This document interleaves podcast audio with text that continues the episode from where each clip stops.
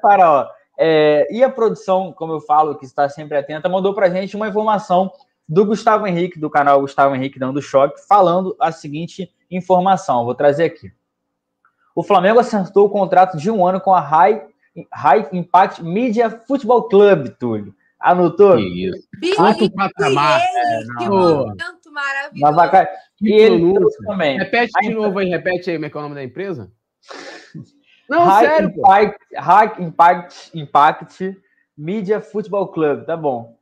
É, ele botou aqui: a empresa será responsável por negociar patrocínios para o futebol e esportes olímpicos do Flamengo. Os renomados é, publicitários Júlio Pedro, Robson Vasconcelos e Sérgio Amaral são os donos da empresa. Ou seja, ele está trazendo a informação que o Flamengo fechou com uma empresa para negociar um patrocínio, Túlio. Como é que. Vou começar agora essa vez por você.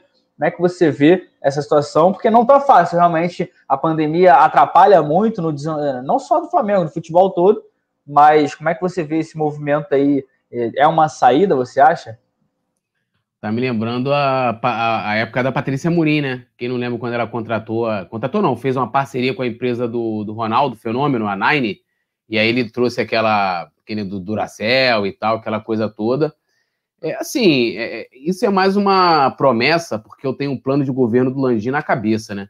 É mais uma promessa que eles não cumprem, né? Foi prometido na época que o futebol teria seu, lá, o pessoal, é, um grupo de marketing, captação e comercial para patrocínios do futebol e teria um outro grupo, uma coisa que nunca teve, até o Lomba, que era o outro grande adversário do Landim na eleição, também prometia, ou seja, que era independência né, do, do futebol e dos esportes olímpicos para poder conseguir captar patrocínios, né? Então você ia ter uma equipe exclusiva dos esportes, como hoje tem na comunicação, isso eu acho positivo, você tem lá os assessores, o pessoal que cuida somente dos esportes olímpicos. Então, são eles que passam as notícias, os releases. O mesmo foi prometido para ser feito também com relação a patrocínios, né? E, e assim, eles estão terceirizando uma coisa que eu acho que o Flamengo poderia contratar funcionários, montar uma equipe própria do clube para isso, né? É, é, talvez possa ser pela dificuldade que eles estão encontrando, e aí teria algo que eles é, teriam que que falar, ó, não estamos conseguindo, precisamos terceirizar com outra empresa. Eu, sinceramente, não conheço esses, esses profissionais aí que foi usado esse adjetivo de é, é super renomados, nunca, nunca ouviu falar assim. E não estou falando porque os caras não são conhecidos, mas porque eu, eu não conheço.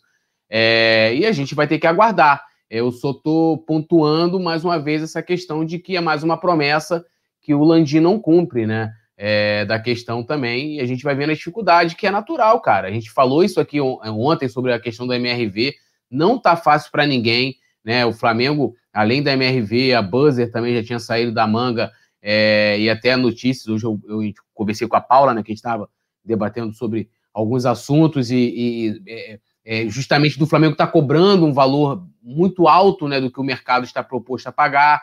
Lembrando também que geralmente as empresas, quando vão fechar é, a receita que eles vão ter disponíveis né, para publicidade, para marketing, para ações pontuais, isso é fechado no ano anterior. Então, quando você entra ali em dezembro e janeiro, é o momento que você já está discutindo já para fechar no máximo. Né? Você já vai virar o ano ali com a empresa já distribuindo a verba que ela tem disponível. Então, a gente está em março, a gente tem a, a Costas disponíveis, disponível, a gente tem a Manga disponível, são, e são propriedades nobres, a gente não está falando de ah, homoplata, de não sei o quê, a gente está falando de espaços nobres né, que estão aí. Mas tem, tem essa questão no mercado. É, e voltando à questão da contratação da empresa, é aguardar para ver e qual vai ser o resultado, e tem que ter cobrança, né? Vamos ver aí, está em março, a empresa está entrando agora com essa pompa toda, né? Sendo anunciada com grandes profissionais renomados. Vamos ver o que elas trazem para o Flamengo, né? Vamos ver o que elas trazem para o Flamengo torcer para que dê certo.